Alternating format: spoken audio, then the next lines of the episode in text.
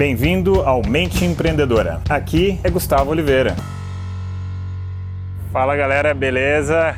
Se você tem uma empresa ou se você é empreendedor e ou se você cuida de alguma equipe, se você toca alguma equipe, então fique ligado nesse vídeo que hoje eu vou trazer uma sacada, um assunto que eu acho que pode ser muito do seu interesse e que não é um pensamento lá tão comum, a reflexão que eu vou trazer aqui, mas você vai ver que ela tem muita lógica e de repente você pode tirar algumas coisas interessantes aí, um avanço, um desenvolvimento para você ou para sua empresa, beleza? Vamos lá?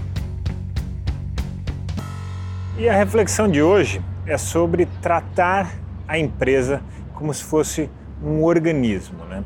Então, para isso, vou primeiro contextualizar um pouco uma reflexão sobre você mesmo, sobre cada pessoa, cada ser humano. Bom, e eu vou pegar para isso três elementos que influenciam a performance, é, a execução, a realização de uma pessoa, de um profissional. Se você tem um bom nível de energia, claro, isso vai fazer com que você produza mais. Se você está com o seu emocional bem resolvido, se você está com o seu emocional estável, se você consegue administrar e gerir bem ele, claro que isso também vai produzir uma evolução profissional.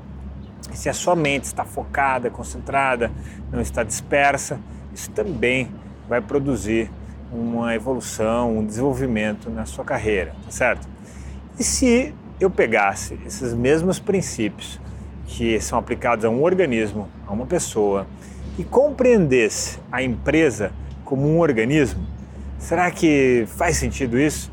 Será que isso promoveria alguma vantagem competitiva para a empresa?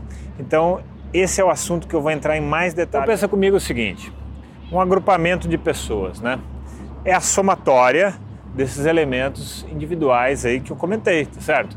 Então, será que o nível de energia, de vitalidade, de disposição de uma empresa ou de um grupo eh, não seria o equivalente a somar essas energias individuais dos participantes daquele grupo?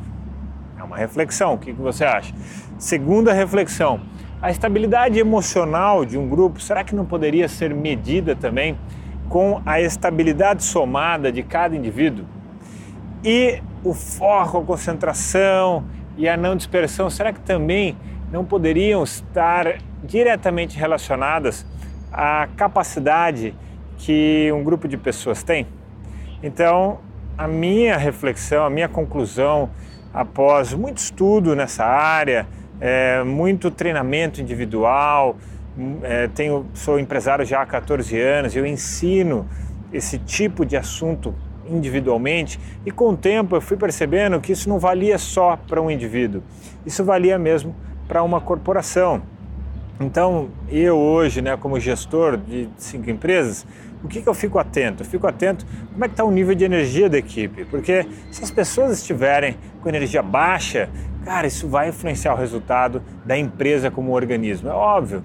Se ah, as ações, é, a, a relação, o relacionamento entre as pessoas de uma equipe estiver mal, estiver cheio de picuinha, cheio de briguinha, cheio de disputas, cara, com certeza isso vai influenciar negativamente no desempenho da empresa, porque as pessoas, em vez de estarem colocando energia para produzir, para construir, o que, que elas vão fazer? Elas vão desperdiçar, elas vão se desgastar muito entre si.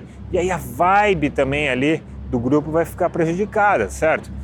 E o foco de uma equipe, de uma empresa ao longo de um mês, ao longo de uma semana, ao longo de um ano, será que está bom? Será que não está?